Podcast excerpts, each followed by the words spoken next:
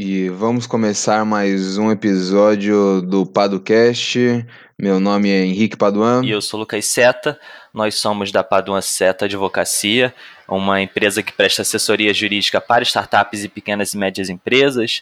A gente tenta simplificar um pouco essa prestação de serviços jurídicos, que acaba sendo tanto complicada às vezes para os empreendedores. E a gente produz muito conteúdo, incluindo aqui o nosso Padocast, que hoje tem como entrevistado o Thiago Matsumoto, que é um dos fundadores da Atlantic Hub. Antes de começar, a gente tem alguns recados para dar, né, Henrique? É isso aí.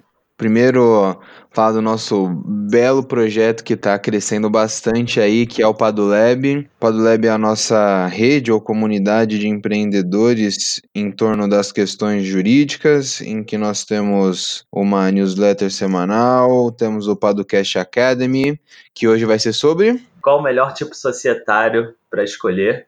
Então, essa é uma pergunta muito feita pelos empreendedores. Uhum então a gente decidiu até dar um passo atrás e explicar o que é tipo societário, porque as pessoas às vezes se confundem, acham que uma coisa é tipo societário quando não é. Enfim, a gente vai tentar esclarecer um pouco dessa confusão e já começar a explicar qual seria o melhor tipo societário para você escolher na hora de abrir, montar a sua empresa seja ela uma startup ou não. Então, esse é o episódio do Padocast Academy. Se inscreve no Padolab para você receber toda sexta-feira o nosso e-mail, nossa newsletter. E é isso aí, vamos embora.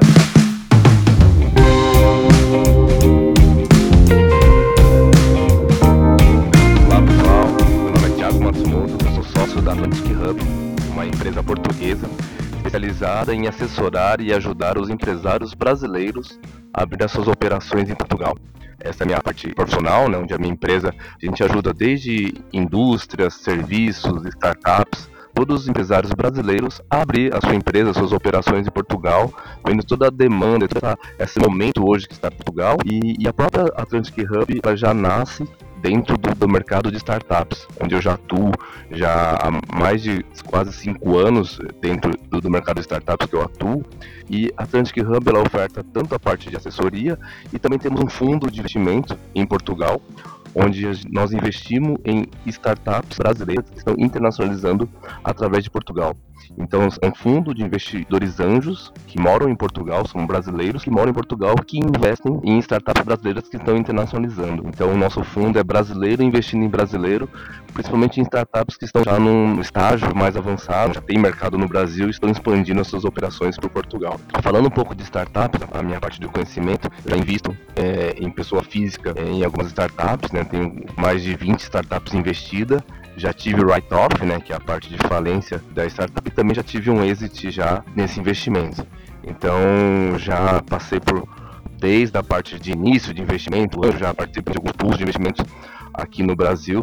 Então já tenho uma bagagem forte tanto na parte de investimento ou na parte de mentorias onde eu mentoro e sou advisor em algumas startups são do meu portfólio e também palestrante, né? Então gosto bastante de ajudar a comunidade, ajudar o ecossistema de startups. Bom, isso aqui é um, um pouquinho do, do que é, né? A, a, acho que é o ecossistema que está na, na, minha volta, né? Mas assim como startup, tem muitas outras que vão surgindo. Maravilha. De cara, assim, eu já gostaria de saber o que, que você acha e como é que você vê as startups brasileiras Sim. nesse quesito internacionalizar.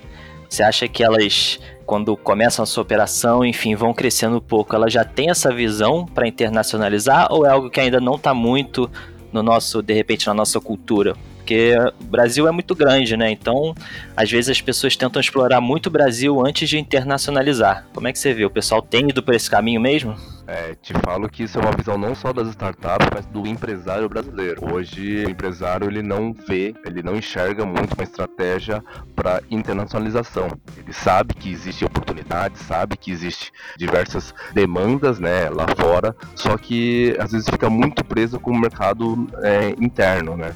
E principalmente algumas, digamos, algumas falas que sempre esse empresário fala. Não vou falar, não vou generalizar a startup, mas vou falar um, como um todo do empresário brasileiro. Ele fala, uma das falas que se fala muito é, poxa, o mercado brasileiro é de 207 milhões de habitantes. É um mercado muito grande. Uhum, boa. E uma das coisas que eu sempre falo é que no Brasil são quase cinco países diferentes. O norte é de um jeito, o nordeste é de um jeito, o sul é de outro jeito. Então, para você conseguir uma unidade de é, venda nisso tudo, é totalmente diferente vendendo nessas regiões diferentes. Quando a gente fala de comunidade europeia, da União Europeia, são 500 milhões de habitantes, sendo que essa unidade de moeda e a unidade de comércio é quase que única. Então, você, apesar de ser culturas diferentes, como a Alemanha, culturas diferentes de Espanha, tudo, mas a unidade monetária e a unidade comercial é única. E, e, também a parte de área também é, menor, né? Você consegue atender é, muito mais fácil. E aí, pensando um pouco da, da, sua pergunta, né? O empresário, às vezes, pela, pela magnitude que tem o Brasil, pelos desafios hoje, foca muito no mercado interno. E aí, se você pensar nas startups lá de fora, elas já nascem para atender demandas internacionais. O que está acontecendo muito hoje no Brasil é que tem muito copycat, né? Que falam de copia algo que uma startup que tem lá fora, vê o que tem de demandas no Brasil, tropicaliza e hoje atende o, o mercado brasileiro. Uhum. Agora, com a maturidade hoje do, do, mercado, tudo isso do mercado de startups, estão começando a criar startups que já pensam, que já têm né, demandas para internacionalizar. Então já começa logo no, no MVP mesmo, já de internacionalização. Então eu vejo que ainda tem muito que se trilhar sobre esse caminho, mas hoje as startups e também os processos de aceleração, as incubadoras, os investidores anjos também pensam nisso, né? Para começar já sempre internacionalizando as startups. Uhum, legal. E, e Thiago, você acha que para vocês, né, que estão trabalhando com foco nisso, qual é a maior dificuldade? É mudar essa cultura? Vocês têm um trabalho grande de evangelização? Ou, ou de repente a, a, a dificuldade é outra? Ah, é que, é que, são, é que se você pensar em macroeconomia, tem diversos fatores, né? Desde o momento político, momento é, financeiro do país, momentos que dá lá fora, a globalização. Então, tudo isso ajuda muito né, o, o mercado, e aí cabe a nós uhum. aproveitar é, o momento, né? Então, a gente evangeliza com diversas palestras, conversando, podcasts como esse, tudo para ajudar o empreendedor mesmo, porque é, ser empreendedor no, no Brasil uhum. é um ser guerreiro, né? Tem diversos, não, não problemas, mas diversos desafios que o, empresário tem que é, é, bater no dia a dia, e aí é, e pensar em internacionalização é um outro desafio. Então, e aí falando como Atlantic Hub, a gente mostra exatamente que não precisa ser uma multinacional, que não precisa ser exportação, que não precisa pensar em algo gigantesco.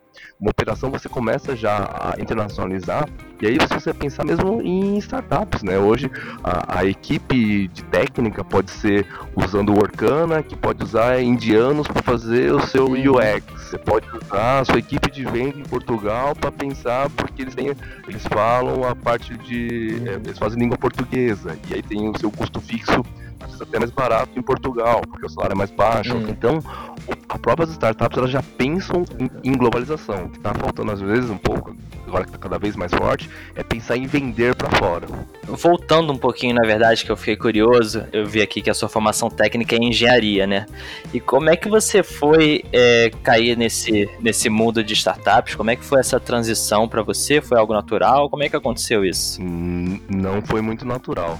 Na verdade, é, eu, eu, sou engenheiro, minha formação é engenheiro eletricista, né? E eu sempre falo que eu fui forjado e formado para ser funcionário de uma multinacional automobilística. Eu, eu fiz curso técnico, fiz engenharia e aí sim eu fui forjado para isso.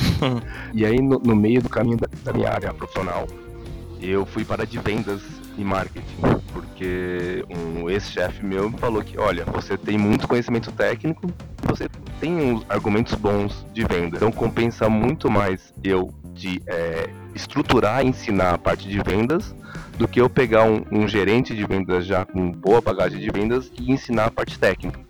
E aí sim eu fui para de vendas e aí nisso eu aprendi muito a parte de vendas consultiva, que é spin selling, diversas outras técnicas de venda que eu, hoje eu utilizo muito. E nesse momento, eu já estava gerente de vendas, gerente de marketing, a empresa tinha a possibilidade de investir em startups. A empresa já era grande, tinha alguns incentivos e benefícios tributários que pode se pegar um pedaço desse, que é obrigado na verdade uhum. pela empresa a reinvestir em processos de desenvolvimento e programas de P&D. Eu fiz um projeto para a empresa e não deu muito certo pela empresa, mas eu, Thiago, comecei a investir em pessoa física. E aí comecei a investir em uma, comecei a investir em algumas startups porque muitas é, pessoas do mercado falavam, olha, por que, que você não investe? E aí eu comecei a participar mais efetivamente, e aí eu vi que para mim, Thiago era interessante, comecei a, a, colocar mais um pouco mais, comecei a participar de uns eventos, participar de workshops, participar de. e até para entender mais, comecei a estudar mais, e aí sim começou. Acho que assim como, não só como empreendedor, como investidor, como mentor, é igual um novelo de lã, né?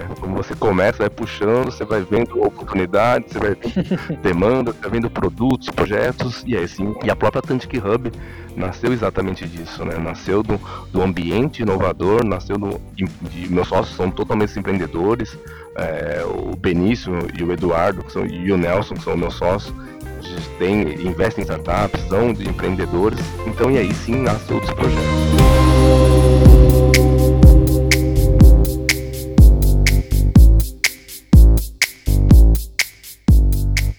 Tratando sobre uma coisinha mais ampla, assim, que eu acho que também está em todas as suas falas, como você vê esse, essa, essa crescente do tema empreendedorismo no Brasil, né? É, isso é algo que já está acontecendo há um bom tempo, mas parece que agora todo mundo despertou para isso e é a coisa que a gente mais escuta, né? Startup, inovação, está na capa de todos os jornais. É, como você vê? Você vê isso como um, um reflexo da crise, talvez? Ou então é o que eu gosto de falar, né? Uma mudança de paradigma no Brasil, que a gente está deixando de ter pessoas formadas para trabalhar em multinacionais para empreendedores, né? Como você tem visto isso?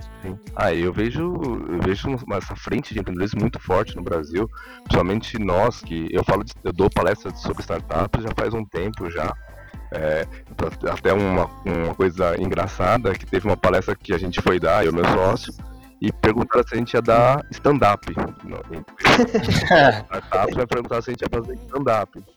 Pra você ver como que naquele tempo carpija era difícil, né? E, e falando de empreendedorismo e startups, o que, que eu vejo? O Brasil sempre foi um dos maiores países de empreendedores do mundo. Isso sempre foi. Uh, o, o próprio brasileiro, ele sempre foi essa parte inquieto, de querer fazer mesmo. Só que uhum. o que eu vejo é que os empreendedorismo no Brasil, e hoje você vê o ranking do, do mundo, o Brasil está em primeiro ranking de maiores empreendedores do, do mundo.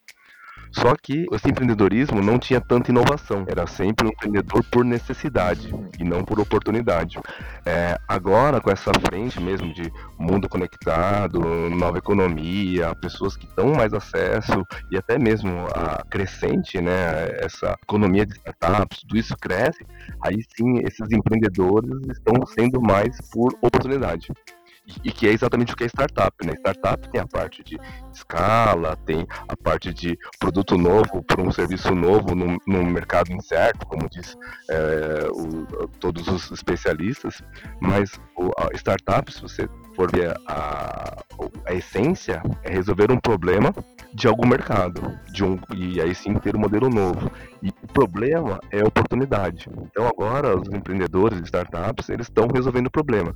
Claro que Hoje as startups são mais copycats, estão começando a, a, ter inovação. E aí eu vejo que ah, o ciclo de inovação hoje no Brasil começa o empreendedor ele tem uma ideia, vai para uma incubadora, vai para uma aceleradora, tem investidor anjo, o investidor anjo eh, ajuda esse empreendedor a ir para o venture capital, o venture capital vai lá e tem o IPO e tem a venda. E aí esses empreendedores que fizeram esse ciclo, que eu falo ciclo de inovação, ele começa a investir em outras startups ou começa a produzir outras startups. Eu dou exemplo muito com o PayPal.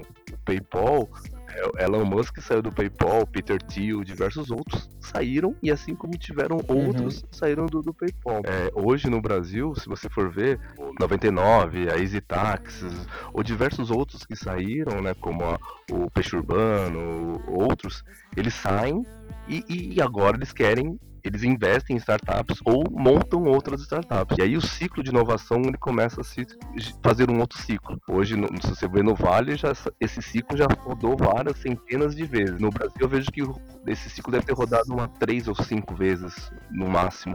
São empreendedores que investiram, que hoje tem outras startups. E aí, para finalizar até a pergunta, o, o, empreendedor de startup ele está cada vez mais é, preparado. Isso eu vejo. Cada vez mais ele tem acesso às informações, cada vez mais tem programas de aceleração, cada vez mais esse empreendedor ele entende porque uma startup não é só criar algo que tem um app ou que tem uma solução, mas que tem, resolve um problema para a oportunidade. Cara, muito legal, muito legal essa visão, né? Acho que é, a gente nunca tinha visto. A gente sempre faz essa pergunta, né? E a gente não tinha chegado nessa, nessa ideia que, poxa, legal isso, de que o Brasil é um país empreendedor, mas faltava a inovação, né? E agora a gente está acelerando esse, esse ciclo aí de inovação e tem sido algo mais presente. Legal. Sim, tá complementando dessa parte do, de, de, inovação, né? Acho que o, o, o, empreendedor, e aí não é só o empreendedor de startup, mas o empresário, ele percebe também que ele está ficando para trás, né? Então, claro que não são todos, não dá para generalizar, mas o empreendedor, o empresário, todos ele entende que eles precisam se remodelar. Muitos te falo que não pensam nisso, não vão mudar e com uhum. certeza, se possivelmente, acho que não vá conseguir crescer ou vai conseguir algo é, grande. Mas esses empresários, empreendedores que pensam nisso, que querem inovação, esses sim vão ser diferenciados. Exatamente. Ah, é um senso de sobrevivência também, né? O cara tem que tem que inovar, senão ele vai ser engolido por alguma. É, eu sempre falo assim também, que é muito fácil ficar culpando o chinês que vende barato, é muito fácil culpar a crise, é muito fácil culpar o acordo dos Estados Unidos, é muito fácil. Mas e o empresário ou empreendedor na sua startup ou na sua empresa, o que ele está fazendo para melhorar de ficar se culpando ou de vitimizando? E aí que eu acho legal de startup, porque o, o empresas tradicionais, uma coisa que eu vejo de diferente de uma empresa tradicional de startup, é que a empresa tradicional ele vê muito o passado para planejar o futuro. Então ele vê as métricas, vê o preço, vê quanto foi, sabe que a sazonalidade foi porque tem dados do passado a startup, ele pensa no futuro. Eles até mesmo porque ele não tem tanto passado, né? É, e é engraçado que a gente vê muita empresa tradicional agora justamente fazendo isso, né? É, e não só no, nos, nos seus processos, como faz questão também de deixar a sua imagem uma imagem mais leve, né? Bancos deixando sua imagem mais leve, para que as pessoas de repente tenham já essa noção de, poxa, eles estão se atualizando, eles não estão parados no tempo, né? Todo esse processo está acontecendo, né? Agência sendo trocada por coworking, né? Sim, e isso. Exatamente, e, e é isso aí que também ajuda aquilo que eu falei do ciclo de inovação porque as grandes empresas vão atrás, o mercado é, se regula por causa disso, as legislações elas entram também a favor ou contra, mas tudo entra-se num, num processo para uh, esse ciclo correr. Um exemplo muito forte é o Uber, né? Ele vem, traz um mercado novo, tem regulações para ele. O patinete agora tem novas regulações que não existiam antes. E aí sim, o, o mercado vai girando e vão criando-se novas oportunidades. E isso que eu acho que é muito bacana, né? Do Uber nasce outros mercados, como aluguel de carro, outras coisas para atender esse mercado, e vem o governo, a iniciativa privada para ajudar e apoiar esses novos mercados. Sim. E você falou também, é, assim, vocês focam mais no brasileiro investindo no brasileiro, né? Mesmo que em Portugal. Mas ao mesmo tempo queria saber, não sei se você tem contato, enfim, com, com muitos portugueses lá, se você consegue pegar qual é a visão que eles têm sobre o brasileiro, principalmente nesse lado empreendedor. Eu, eu, já vi muita gente dizendo que, por exemplo, que os americanos valorizam muito essa questão do brasileiro ser criativo. E aí a gente pensa sempre no jeitinho brasileiro como algo negativo, mas talvez tenha um lado aí super positivo que a gente não consegue enxergar, né? Sim, sim. E é muito legal de ver a, a, o gráfico de brasileiros em Portugal. Hoje, em Porto, falar principalmente em Portugal, porque é o que eu sei, o que eu vivo, respiro o dia Sim, sim. É, Portugal hoje está com 110 mil é, brasileiros legais, legalmente lá em Portugal. É o mesmo número que tinha mais ou menos em 2007 e 2006 em Portugal. E se você pegar o período entre 2006 a 2019, tem uma barriga para baixo, um, um gráfico para baixo, onde começou a decair e hoje está nessa voltou. Ela chegou acho que a 80, 70 mil e hoje voltou a 120 mil por aí. E por que isso? Até 2008, muitos brasileiros que viviam lá em Portugal eram funcionários, eram trabalhadores que iam trabalhar numa empresa lá em Portugal. E aí os portugueses até entendiam que essas pessoas iam roubar vagas de portugueses, 2008 teve a crise na comunidade europeia, onde teve a crise do euro, varreu toda a Europa. E aí esses trabalhadores começaram a voltar ou ir para outros países. E aí em 2013, 2014 começa a subir de novo. Por quê? Por causa das oportunidades que tem em Portugal, dos incentivos, os benefícios que tem, começou aí o novo tipo de brasileiro, o brasileiro mais empreendedor e mais empresário. Começou a abrir negócios lá, começou a fazer investimento, tudo isso. E hoje a visão portuguesa que tem do brasileiro, hoje, é, é muito sabe que é do, do, empresário, que é o cara que é, tem visão, que tem, ele é diferente do, do jeito de negociar do português. Então o português ele tem uma visão boa e é legal que hoje o que a gente fala de Brazilian Way, né, que é o jeito brasileiro de ser, digamos assim, não é mais outro lado do açaí e a Amazônia. Eles sabem que as empresas são sólidas, que são comprometidos, que são engajados, que, que esse jeitinho brasileiro ajuda a criar novos modelos de negócio, né? E, e aí também tem um pouco que eu vejo a visão negativa que não só o, o português, mas o, o, mundo inteiro às vezes tem. O mundo inteiro não, mas a Europa, os Estados Unidos tem um pouco de visão dos brasileiros, né? E, e não vou falar isso um pouco de política, essas coisas que eu acho que não vem ao caso.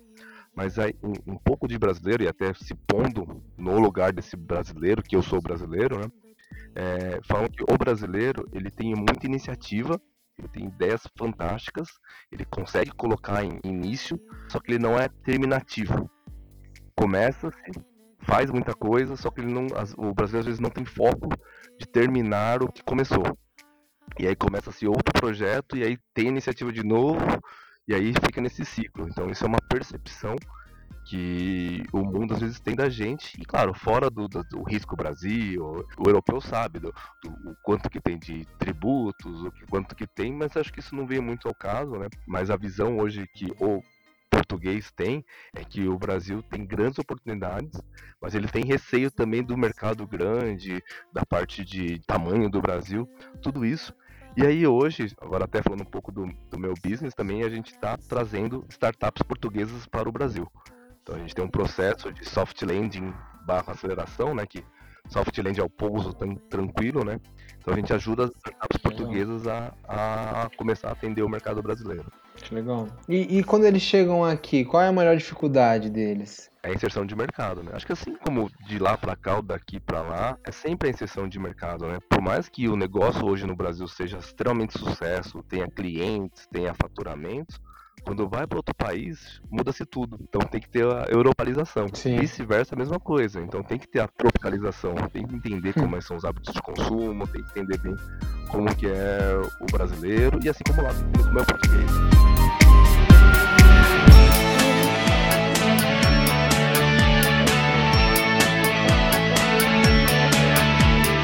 Falando mais sobre questões locais, é, a gente sabe que você é super atuante aqui na, no ABC Valley, né, na, na, comunidade de startups ou de inovação da região do ABC. Uhum. É, e eu acho que você pode falar um pouquinho o que tem sido feito, quais são as, as dificuldades que você acha que tem é, aparecido com mais frequência é, e o que você acha que pode melhorar também, né? Eu acho que a região do ABC tem um baita de um potencial aí, mas ainda tá engatinhando de certo modo, né? Muito jovem também. Perfeito. E, e é muito legal porque o ABC Vale é uma comunidade jovem, assim como diversas comunidades hoje no Brasil, elas são muito jovens, né? Uhum. Mas a, a essência da comunidade é juntar investidores, juntar startups, juntar pessoas engajadas, juntar podcasts como o de vocês, juntar é, incubadoras, aceleradoras, universidades, tudo isso é uma comunidade. E aí falando do ABC Vale, é uma comunidade jovem, não tem nem um ano, na verdade fez um ano agora em maio, uhum. e é uma comunidade pensando na região do ABC, onde sempre foi um polo de inovação do Brasil. No ABC, a região do grande ABC, que fica no estado de São Paulo, né, sempre foi uma região que teve muitas montadoras de automobilísticas, né, então as maiores estão lá, e são sempre foi um polo de inovação. As maiores ideias, os maiores negócios saíram de lá ou do entorno dessa indústria. E aí, se você for pensar na parte de inovação, de startups, nova economia, não estava é, muito linkado com a região. Então, nós, não só eu, mas diversas pessoas e entidades ajudou a, a fundar essa comunidade chamada ABC Valley, que é uma comunidade, assim como o Silicon Valley, eu sempre bato muito isso na tecla, né? Que o Silicon Valley ele não tem, não é um, um, uma entidade, ele não é uma empresa, ele não tem sócios, não tem dono. O Silicon Valley é uma região em São Francisco que tem lá toda a parte de, de inovação, de startups lá. O ABC Vale é exatamente isso. É um ambiente, é uma região onde tem startups, onde tem empresas, onde tem investidores, onde tem todo mundo e não tem dono, não tem políticos, né? não tem, é, digamos assim, não tem política dentro dele, né? É um ambiente onde todos se pertencem.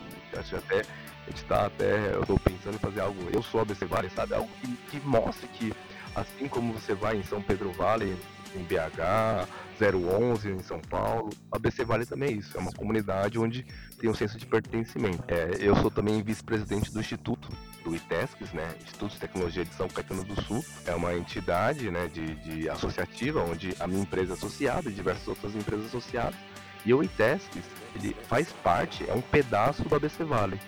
Então, não só o meu instituto, mas outros institutos, como o Instituto Mauá, a FEI, outras eh, entidades estão dentro desse ABC Vale, que é uma comunidade que está crescendo. E principalmente, para quem está nos ouvindo aqui, que, que mora no ABC, né, é uma região muito próxima da cidade de São Paulo. Só que a grande São Paulo, pelo momento que está hoje, está virando uma cidade quase que dormitório, onde as pessoas dormem lá e vêm para trabalhar em São Paulo, principalmente nessas áreas de tecnologia.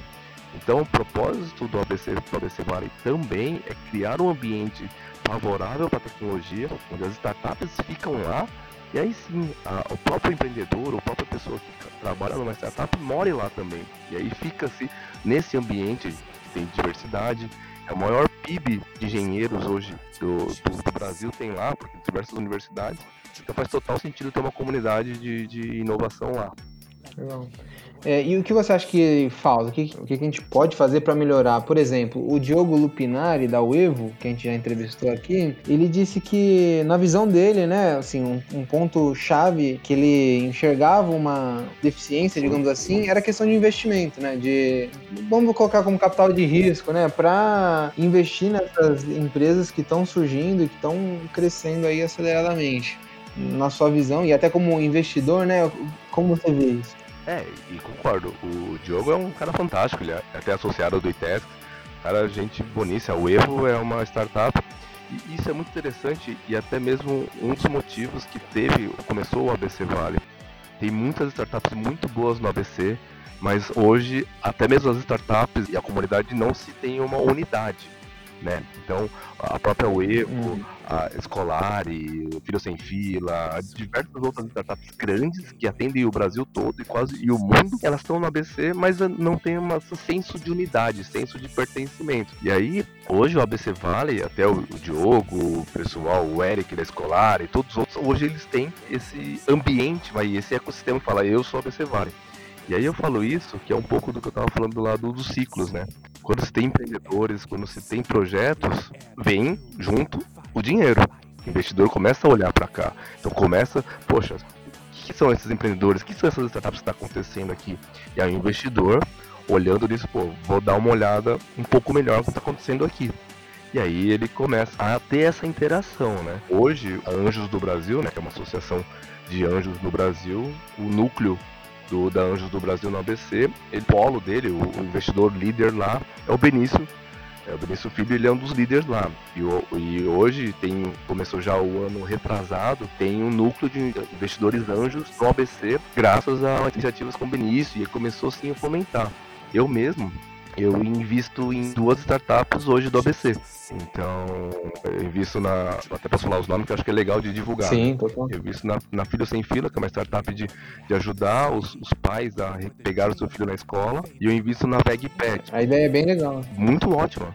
Ela resolve um problema de mobilidade, de ajudar os pais. De, pra você ter uma ideia, o Filho Sem Fila, ela reduz 60 a 70% o tempo de fila dupla de espera o, que o pai espera na, o filho na escola. E também invisto na VegPet, uma, uma startup que tem uma ração uhum. vegetariana para, na verdade é base vegetal, né, o, o conceito certo, uhum. para gatos e cachorros. É a primeira ração desse tipo na, na, América Latina. Que maneiro. São duas startups hoje no ABC. Tem a outra também, chama Forvets, que também é do mercado de, de veterinário. Uhum.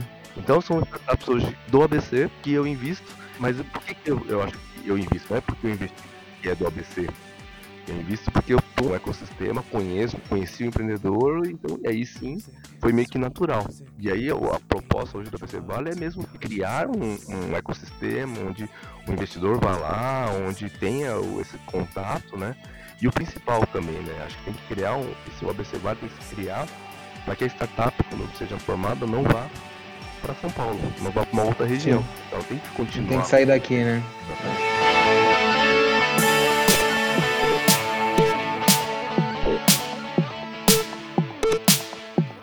falando um pouquinho de investimento, né, já que você entrou nesse assunto, acho legal é, saber sua visão sobre o seguinte.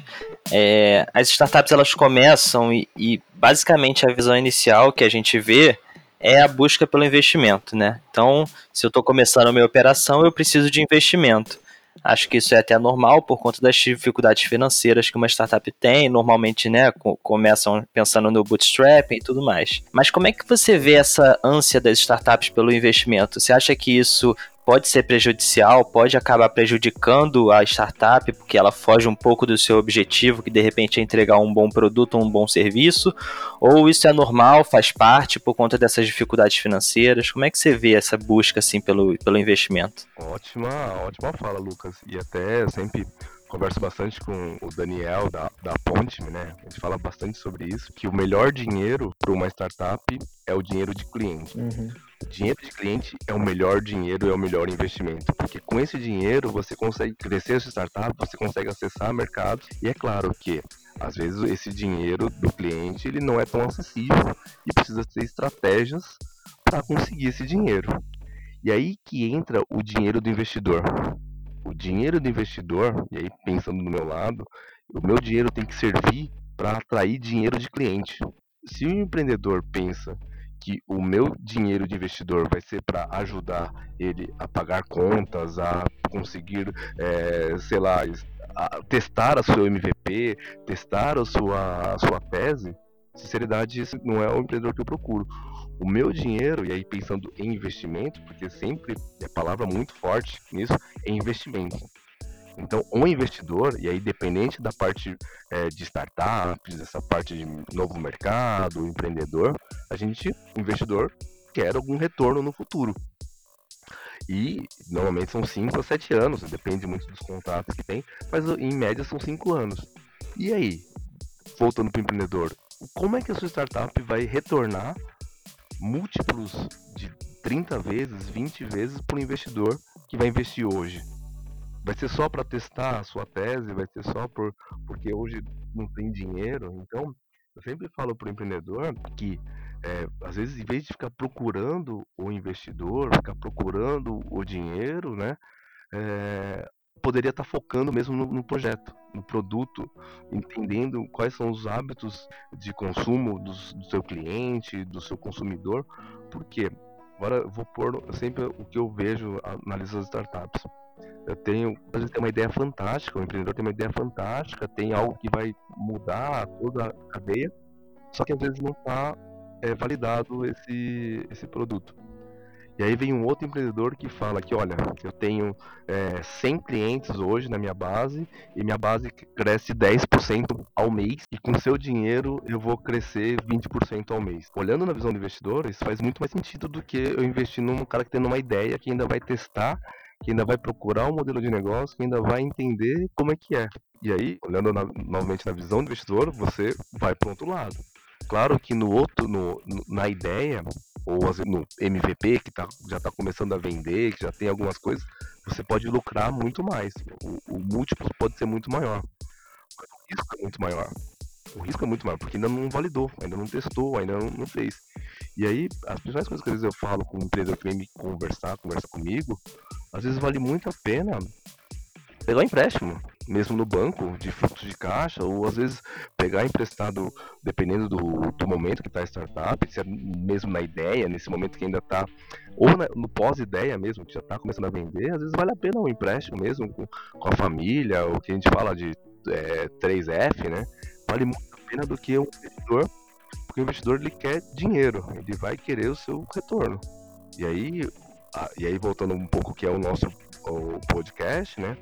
Tem os instrumentos jurídicos, onde eu, investidor, eu vou ter os, as minhas cláusulas que daqui a cinco anos, ou qualquer, qualquer momento que tem, eu vou ter meu direito de preferência, que eu sou investidor. E aí sim, o, o empreendedor que pegou o dinheiro porque estava necessitado ou porque estava é, precisando, o investidor que investiu e usou o instrumento jurídico correto, ele vai ser, ele vai conseguir executar o seu empréstimo, né, o seu investimento, o momento que for melhor para o investidor, né? E, e, até complementando, uma coisa que eu já percebo isso, hoje, diversas startups, isso 2019, é, diversas startups estão fazendo write-off ou vão fazer write-off nesse ano ou daqui dois anos, porque foi feito muitos instrumentos e contratos errados há quatro anos atrás. Eu, eu particularmente, posso sofrer disso. Foram empreendedores que às vezes precisavam capital porque precisavam crescer, feitos instrumentos não que foram bons, mas foram médios, assim, que não amarraram perfeitamente o empreendedor. E hoje, muita startup está tendo falência ou vai ter falência porque não, não fez um, um, um bom planejamento, e aí sim, jurídico, protegendo, porque o investidor, e aí eu sempre falo isso, investidor é dinheiro. Quem tem dinheiro num contrato tem o seu direito de preferência. E aí o direito de preferência a gente pode executar, claro que tem as cláusulas para ele. E aí sim, esse direito, como tag along, drag along ou diversos outros de, de liquidez, eventos de eventos de liquidez que eu posso fazer minha execução, termos de diluição, tudo isso, dependendo de como foi feito no passado, isso pode prejudicar a startup hoje.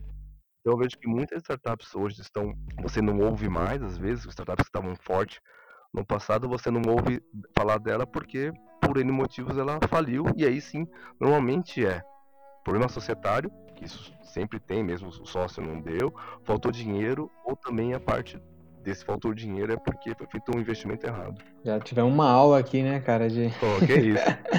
de instrumentos jurídicos. Eu, eu acho que vale a gente falar que instrumentos são esses, né? Vocês estando aí no meio do mercado e já há algum tempo, para as pessoas saberem, ah, eu vou receber um investimento, ou então, ah, eu vou fazer um investimento.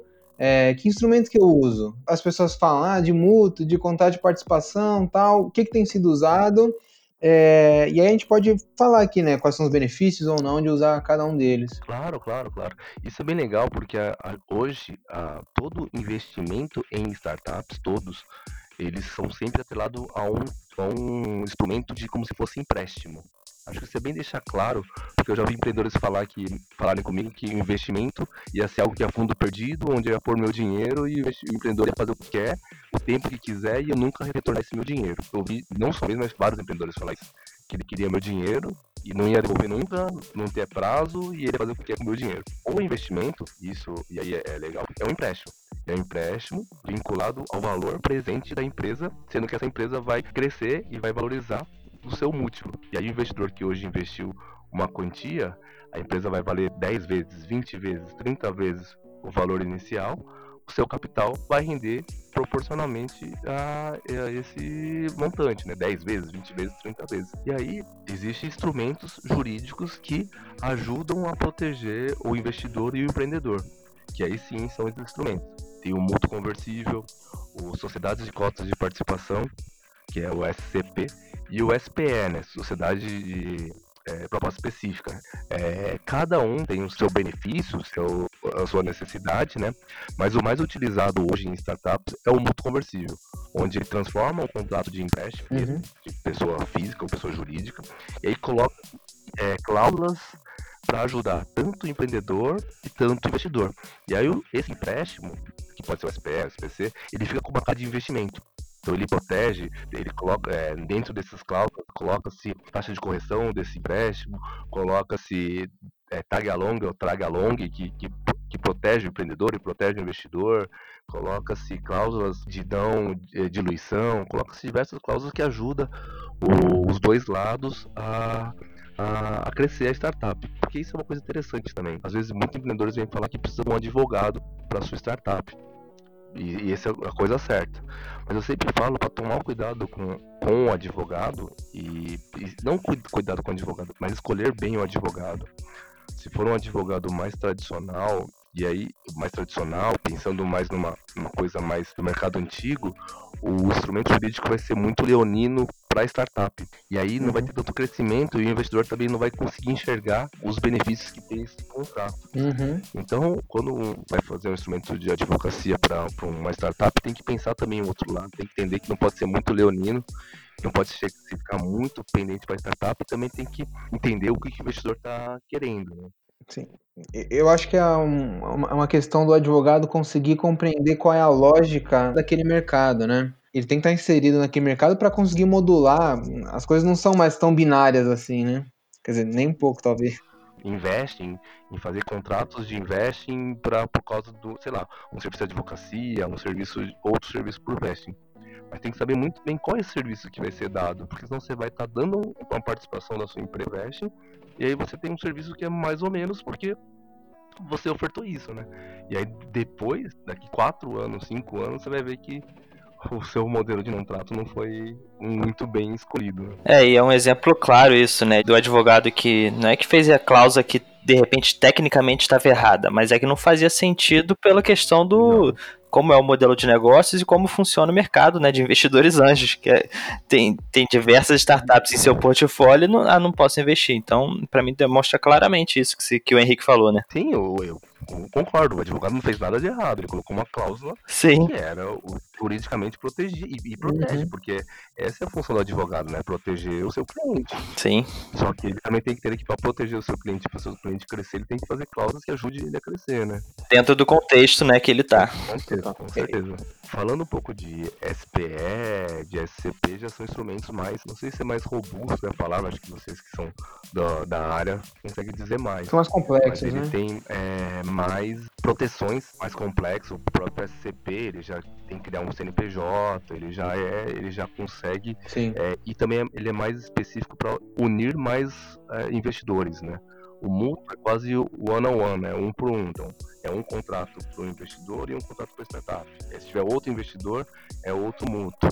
Quando você pensa em SPE ou SCP, são vários investidores, já tem uma coisa mais complexa, que também faz sentido.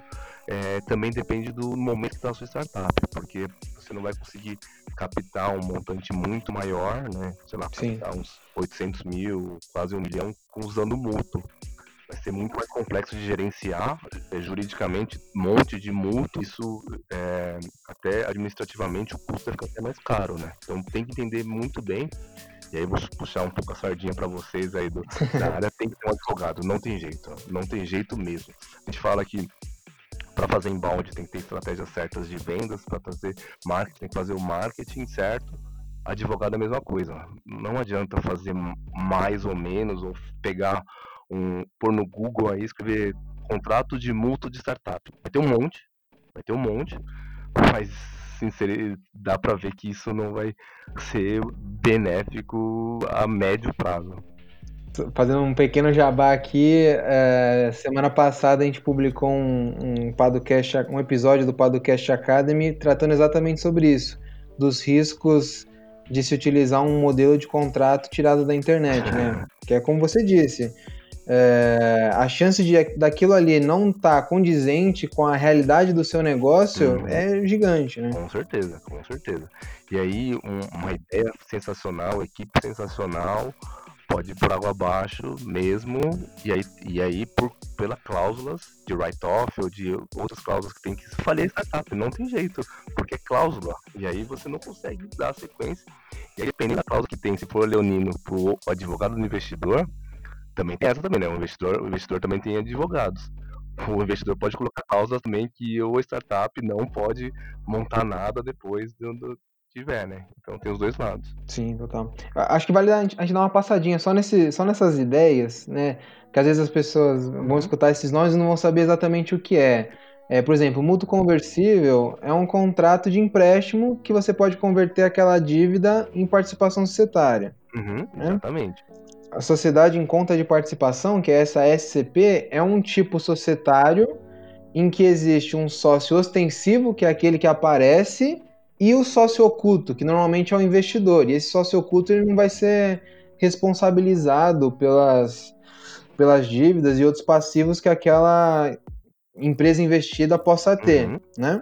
Exatamente. Uh, e a SPE, que seria aquela sociedade em um propósito específico, que ou duas pessoas jurídicas, ou uma pessoa jurídica, uma pessoa física, criam uma sociedade para um propósito específico, normalmente para alocar algum sim. tipo de investimento, né? Sim, sim. É, e, e cláusula de drag along e tag along, a, a drag along seria para proteger o sócio majoritário, né? Ele, ele pode forçar a venda de cotas ou ações por parte dos sócios minoritários. Então, por exemplo, se tiver um sócio majoritário e ele queira é, vender a startup, ele pode obrigar, a venda dessa cláusula, ele pode obrigar tanto os investidores quanto os outros sócios a venderem a participação deles. E a tag along seria meio que o contrário, né? Protegendo os minoritários para que eles possam vender conjuntamente com o sócio majoritário, né? eu gosto muito dessas duas cláusulas, acho que, acho que as mais precisas. Eu gosto de fazer algumas analogias. Uhum. É, imaginar que tem um empreendedor e eu investidor. Então eu sou o minoritário do, do, do startup. E aí vem uma mega empresa gigante e compra a, a, parte só do empreendedor. E aí cabe eu, investidor minoritário, conversar com essa empresa gigante. Certeza que eu vou perder, porque o meu pedaço vai ser muito pequeno e essa empresa gigante que comprou a startup vai ter muito mais poder. Então o, o tag along me leva junto. Se o empreendedor for vender, eu tenho que ir junto. O drag along que eu falo é também é o inverso. Vou dar um exemplo bem esdrúxulo, mas vou imaginar que eu venda a minha parte para o Fernandinho Beiramar. ou, para um, um, uma empresa grande também, né? Então, o, o, empreendedor também tem que saber o que está acontecendo e também tem que ter esse direito de, de, de entender o que está entrando de dinheiro. Né? Sim, perfeito. Acho que você, assim, você falou um pouquinho sobre essa preocupação com advogados, enfim, tudo mais, mas você vê que os empreendedores estão mais preocupados com essas questões jurídicas ou você acha que ainda não? O pessoal se preocupa mais com o seu produto, com o marketing muitas vezes, mas acaba deixando um pouquinho de lado essas questões jurídicas. Como você tem visto? Ah, eu acho que isso é comum do empresário brasileiro, né? Ele vai vendendo, vai fazendo e depois cabe ao advogado e ao contador arrumar a casa e para fazer, né? A gente não usa a parte jurídica, a parte de contabilidade para fazer estratégia ou para pensar em longo prazo. Isso, infelizmente, é algo que, que é inerente do nosso negócio, do, do, do cultura brasileira de, de querer fazer, vai fazendo, vai fazendo, aí depois vem lá a equipe da limpeza, né? Arrumando a casa. É, advogado bombeiro.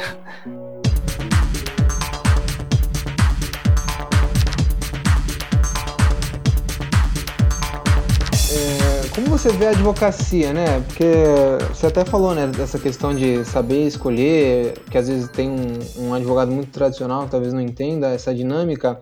Você acha que a advocacia ela tá preparada para isso?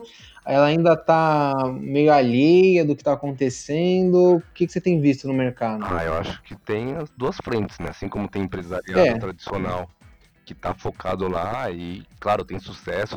Acho que eu sempre falo isso, né? Não é que as startups, o mercado disruptivo vai mudar e as empresas tradicionais vão morrer e não vão ter mais, né? Sim, sim. Então eles têm mercado, têm margens e advogado também é muito parecido. Tem advogados que entendem que esse é o mercado, que entendem que dá para atender essas startups e tem advogados que são tradicionais e, e continua, né? Mas eu vejo que há uma, há uma migração muito grande dos advogados que são tradicionais, somente para entender o que está acontecendo, entender que muitos artigos falam né, que a advocacia vai morrer, uhum. não sei o que, uhum. coisas mais apocalípticas. Que... Mas tem sentido, né? Que o mundo nasceu com leis e, e tudo isso, e se tem lei, tem advogado, né? Então, é, vejo que aí sim, e aí você pensar em Law Tech, Legal Tech, são startups que ajudam mesmo os advogados, que ajudam e entendem esse mercado, né? Então, e aí o que é legal é que essas Legal Techs e, e Law Techs, startups dessa área jurídica, são criadas por advogados. Isso que é a principal coisa, são advogados que criam essas startups para resolver os problemas e oportunidades que eles enfrentam.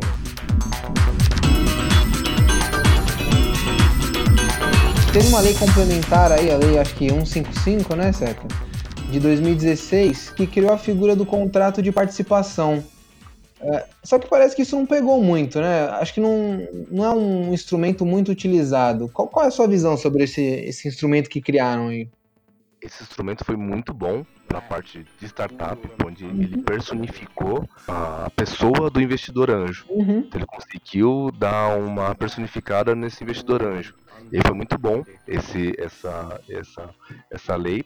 Só que logo depois veio o Banco Central e fez uma normativa dizendo que esses investidores anjos iam ser tributados. E aí fez as, as alíquotas de tributação que pode chegar até 20. 2,5. 2,5 nessa, nessa alíquota. E, e aí, se você for olhar os investidores, nós, não faz sentido a gente ser tributado por uma regra de renda fixa. Uhum. A gente tem que ser tributado por uma renda variável, porque o nosso risco é grande.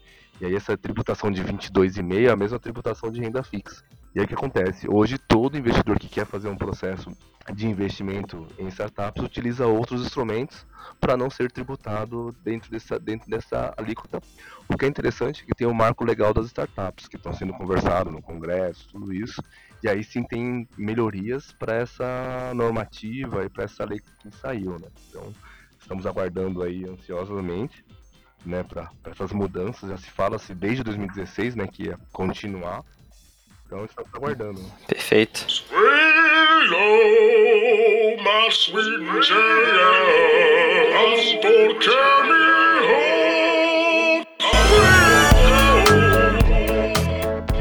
Parabéns aí pelo podcast. É, é muito importante isso para a comunidade, para toda a área de ecossistema hispano Brasil, né? É muito importante ter ações como essa. Então, obrigado pelo convite. Eu vou deixar uma dica que eu gosto muito, né? É, eu tenho um dos meus mentores, sempre falo que a, a vida é feito de mentores. Então, se você tem uma pessoa que, você é empreendedor, que tem uma, uma pessoa que tem uma jornada, que já passou por isso, que tem esse mercado, igual eu sou, sei lá, vou dar um exemplo. A minha startup é de dentista, sei lá. Desde uma pessoa que já está nesse mercado, que pode te ajudar, ter um mentor é muito importante, mesmo. E aí eu falo da minha visão que eu tive um mentor. Hoje eu falei acho que três vezes o nome do Benício. Ele é o meu mentor mesmo de startups, ele que me ajudou nessa parte de investimento anjo, é meu sócio. E o que é legal é que ele também teve um mentor, que é o João Kepler. João Kepler, assim, também é até por, por, continuidade, é o meu mentor. E aí, uma dica do livro é o Smart Money dele, que é um livro que acho que é a cabeceira, assim como Startup Enxuta, do Eric Rice, é para mim um livro de cabeceira de startups. É, o Smart Money também é um livro brasileiro que fala exatamente uma linguagem que o empreendedor tem que ouvir, principalmente para entender a visão do investidor, né?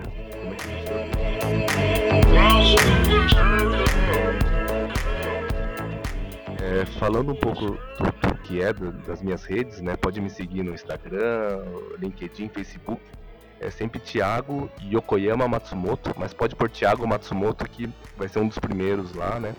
É, Atlantic Hub é www.atlantichub.com então é, é, da minha empresa e até legal até também seguir no, no atlantichub.com na, no Facebook é, e aí também gostaria de convidar a todos é, todo ano é, em novembro, nós temos uma missão empresarial, onde nós levamos empresários, investidores, empreendedores de startup ao Web Summit, o maior evento de tecnologia hoje do mundo. São mais de 70 mil pessoas, mais de 5 mil startups que ficam se apresentando lá em Lisboa. Então fica o meu convite. Então, anualmente a gente faz essa missão é, esse podcast eu sei que vai ficar em vários anos daqui, então todo mês de novembro nós temos a nossa missão empresarial ao Web Summit, onde nós levamos empresários, empreendedores, investidores, tudo para conhecer esse ambiente de, de inovação de, em Lisboa.